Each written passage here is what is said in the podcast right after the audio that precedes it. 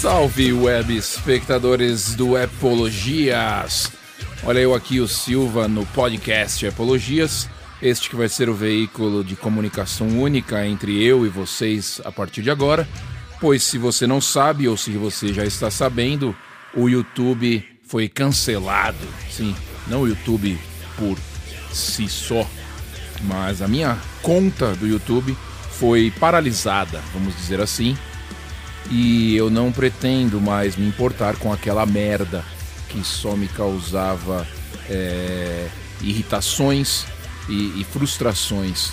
Então, se você não sabe, tem um vídeo lá no canal do, do Epologias no YouTube falando a respeito deste fim do canal, porque eu não vou fazer mais vídeos no YouTube, porque eu resolvi parar com eles e continuar só, só com o podcast.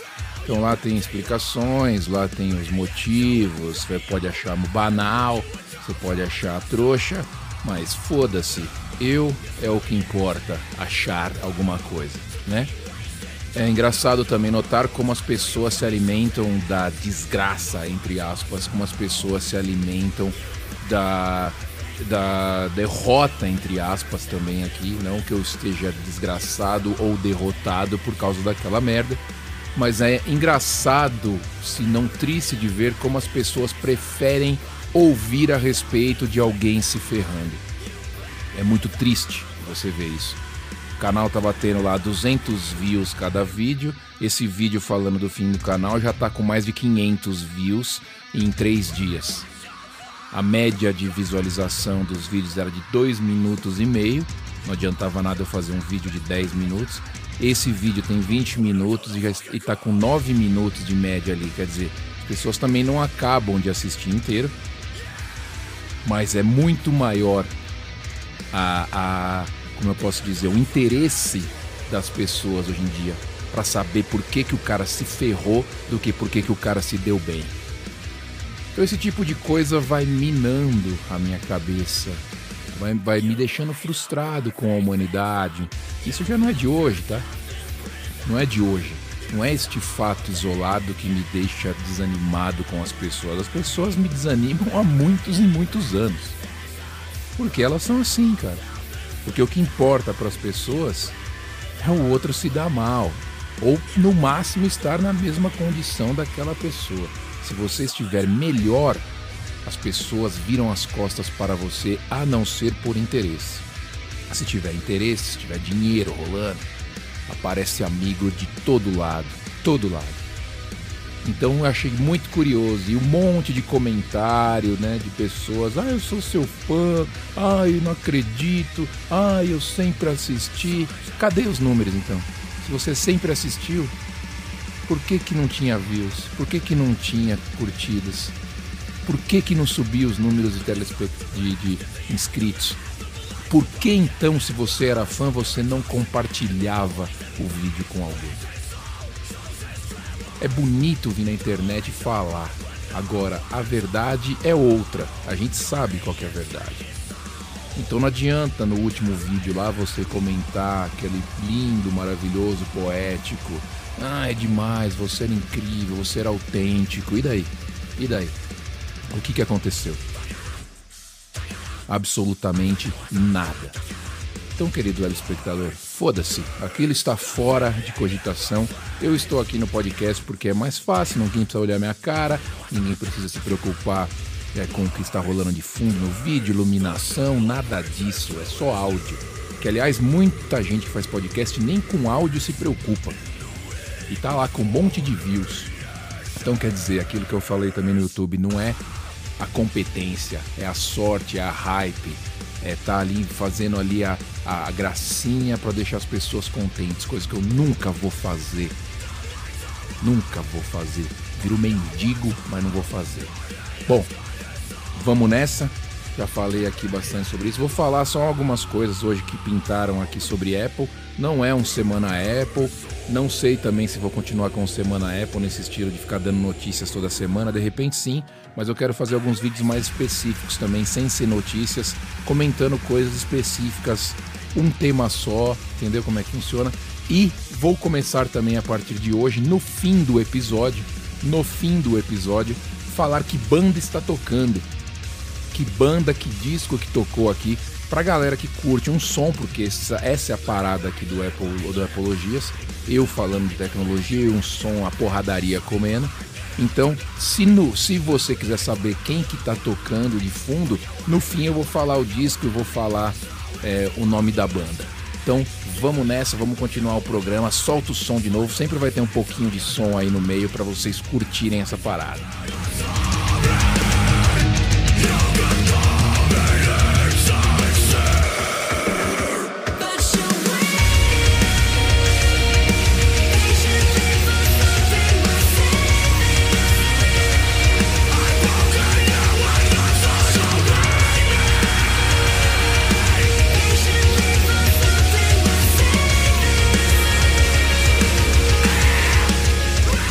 Bom, queridos espectadores, e a Apple Brasil, não só a Apple Brasil, mas a Apple gringa também, mas falando de Brasil, se você não segue a Apple Brasil no YouTube, eles lançaram vários vídeos curtos, tutoriais, mostrando é, funções básicas ou coisas básicas que você gostaria de fazer no iPhone e que às vezes você acha que é muito difícil e não é, porque eles conseguem explicar isso em um vídeo de um minuto. Então você tem lá, por exemplo, trocar a senha do ID, você tem lá transferir dados para um iPhone novo, você tem lá restaurar backup do iCloud, que é realmente fácil. Mas é interessante ver como é simples e às vezes a gente fazendo um vídeo ou fazendo um programa explicando com mais de 10 minutos, as pessoas não pegam ainda. Mas elas não pegam por quê? Elas não pegam por causa da preguiça, da comodidade de querer tudo mastigado. Se você seguir o passo a passo realmente das coisas que você quer fazer no iPhone, se você for uma pessoa cuidadosa, que é o mínimo, com sua senha e e-mail do Apple ID, isto é a parte mais importante de todo o processo de backup, de transferir informações, porque é através do Apple ID que a Apple sabe quem é você. Então ela sabe que aquele aparelho é seu, ela sabe que os seus backups estão ali, ela sabe que você trocou de telefone, ela sabe os aplicativos que você usa ou deixa de usar.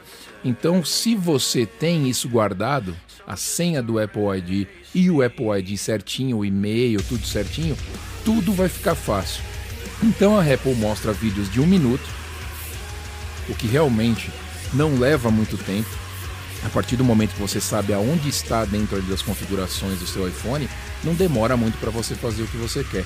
Trocar o Apple ID é um pouco mais chatinho, não é tão simples quanto eles mostraram ali na tela.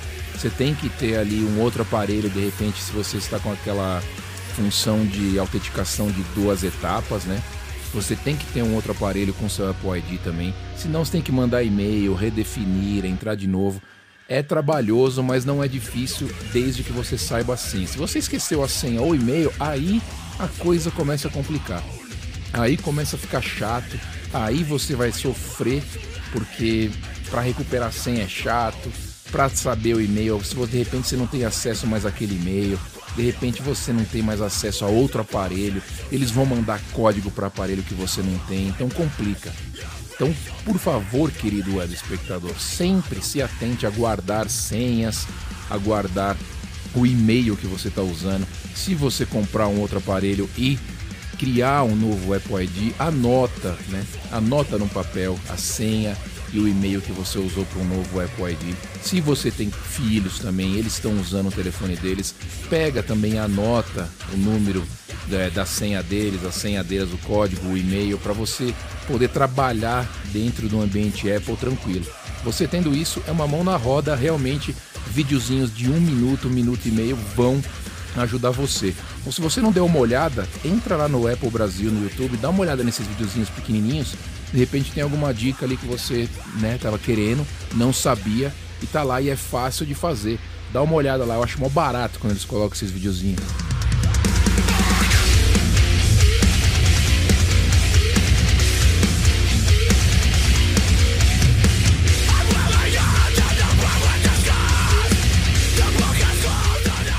Bom, outro rumor aí que tá rolando, né, engraçado, outro rumor que tá rolando é sobre um carro elétrico da Apple que talvez venha a aparecer aí lá pro ano de 2027, daqui 5, 6 anos. Eu não sei, eu não acredito, eu não gostaria. Eu não gosto quando uma empresa se mete em outra coisa muito fora da realidade. Mas eu vou falar isso que jeito da Apple, né?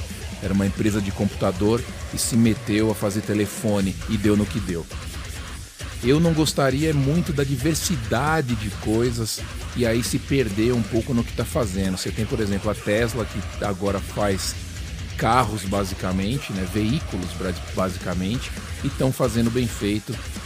Tanto que Elon Musk se tornou o homem mais rico do mundo, não, mas não é rico em dinheiro, tá? Muita gente lê aquilo e acha que o cara tá com dinheiro na conta, vai lá e saca quando ele quer e paga. Não, é todo o conglomerado de coisas que ele tem que valem aquele dinheiro. Então, as pessoas costumam falar que o cara tem uma fortuna, né, de tanto, baseado em quanto vale o que ele tem em mãos, a companhia dele, etc e tal. Não é que o dinheiro tá ali na conta, tá, querido espectador? Não, não se confunda, não se confunda. Ele pode perder tudo de repente numa explosão da bolsa de valores. O dinheiro não vai estar tá lá. É dinheiro em ações, é dinheiro em investimento, etc e tal. Mas como eu estava dizendo, eu acredito que a Apple poderia não entrar nessa de carro e sim fazer uma parceria, por exemplo, com a Tesla para desenvolver um software melhor, para desenvolver funções melhores juntos, um com o outro. Eu acho que isso seria interessante.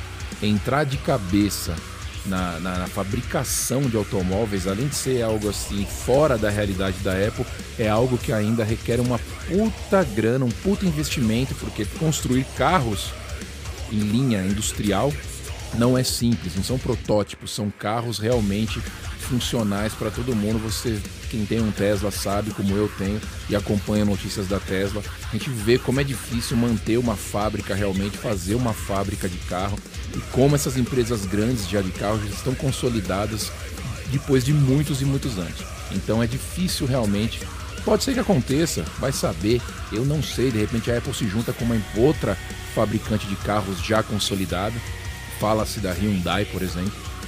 Se ela se juntar, de repente fica legal. Poderia se juntar com a Tesla, que são duas grandes empresas de tecnologia, mas eu não sei se isso vai rolar. Se sair um carro da Apple, eu compro. Eu compro, né? Fã é foda. Fã é foda. Mas eu não sei se isso vai acontecer, então deixa aí em banho-maria deixa rolando, quem sabe talvez entretanto com tudo.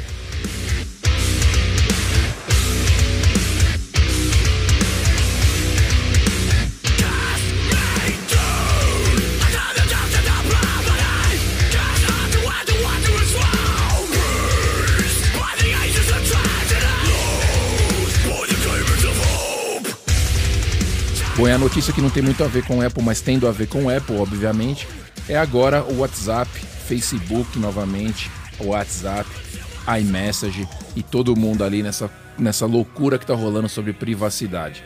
O WhatsApp, ultimamente, nas últimas semanas, tem avisado os seus usuários, começou a avisar os seus usuários que se eles não aceitarem os novos termos de contrato, de privacidade, de compromisso com o aplicativo, a conta do usuário vai ser cancelada. Todo mundo sabe que o WhatsApp é do Facebook, foi comprado em 2013, ali, se eu não me engano, 2014, pelo Facebook. E como a Apple tá, né, jogou na cara de todo mundo como o Facebook é, absorve informações de usuários loucamente, eles estão eles sendo forçados a reescrever ali a sua política de privacidade e jogar novamente na cara dos usuários. E, de uma forma ou de outra, eles estão falando: a gente precisa disso para sobreviver e a gente, né, tá te falando isso. Se você não aceitar, infelizmente você não vai poder usar o nosso serviço. Não que vá mudar, tá? Quem já leu os novos termos já, está, já estão falando que não vai mudar a forma que, que o, o WhatsApp absorve ou coleta as informações da gente. Todo mundo pode continuar usando. Não vai alterar nada. O problema é ter que falar para o usuário que, olha, a gente está fazendo isso se você não aceitar, vai ser ruim para você. Então, essa é uma tática que pode ser um pouco suicida, mas ao mesmo tempo o WhatsApp tem mais de 2 bilhões de usuários ativos. Se eles perderem ali 10%, não vai fazer tanta diferença e eu duvido que vá perder. Porque a galera hoje em dia vive disso, principalmente em países subdesenvolvidos. Aqui nos Estados Unidos, o iMessage, o mensagem de texto e iMessage ainda domina. Talvez o WhatsApp se, se torne forte aqui, mas ainda não é. E aí, curiosamente, a Apple mostrou um gráfico, um gráfico, uma tabela que exibia o que os, os, os aplicativos de mensagem coletam do usuário, onde eles estão entrando para coletar. E é incrível, se você ainda não viu essa imagem, você tem o e-messenger, ele pega, vai, eu não vou, eu não, não sei se eu estou falando realmente o que ele pega, mas só para exemplificar. Ele pega ali localização, informações de contato. Aí você tem o WhatsApp, que é do Facebook, uma puta tabela, uma tabela ali com uns 10 tópicos mostrando o que, que o WhatsApp coleta do usuário sem ele saber.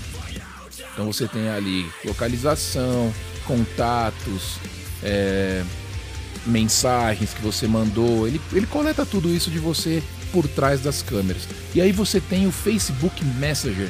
E aí, bicho, se você vê o tamanho da tabela do Facebook Messenger mostrando o que, que ele coleta do usuário, aquilo assusta.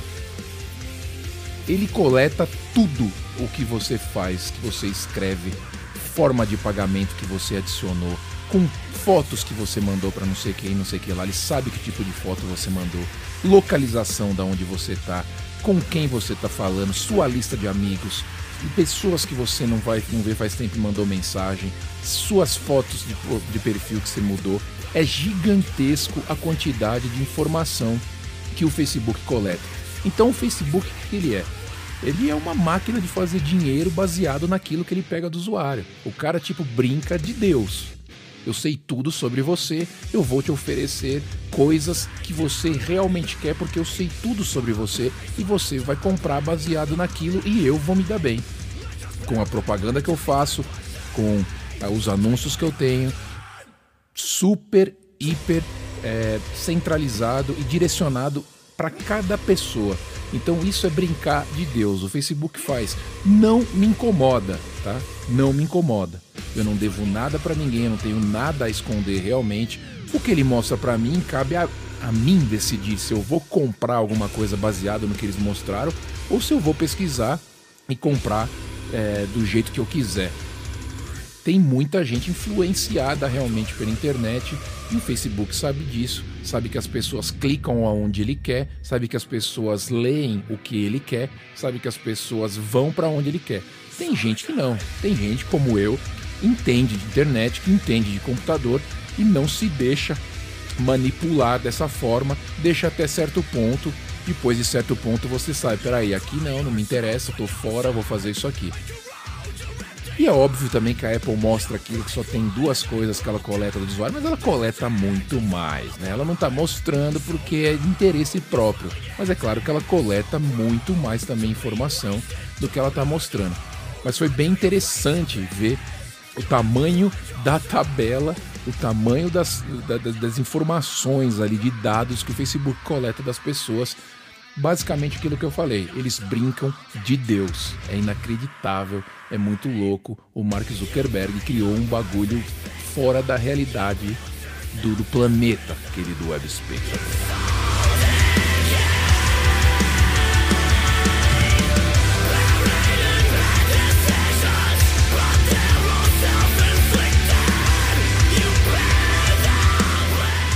Bom, queridos espectadores, chegamos ao fim de mais um episódio aqui do Epologias Podcast. E como eu havia prometido, como eu já havia falado no começo do programa, vou, vou falar a banda que estava tocando aqui. A banda que estava tocando aqui era Make Them Suffer, uma banda muito foda, é um death metal core, é esse tipo de som que vocês vão ouvir por aqui, tá? Eu não vou entrar em biografia da banda, não vou falar tudo sobre a banda, onde é, o que faz, o que comem, onde vivem, não. Só quero que vocês saibam o nome e o disco que estava rolando e se gostavam, gostaram do som que está rolando, vão atrás. Então a banda é Make Them Suffer, esta é a banda, e o disco é How to Survive a Funeral. Muito legal, como sobreviver a um funeral. Muito foda, eu acho foda esse tipo de som. Se você curtiu, vai atrás. Está aí, dito por dito. Eu vou nessa, querido espectador, vejo vocês aqui. Vejo não, falo com vocês aqui em breve. Um abraço, tchau.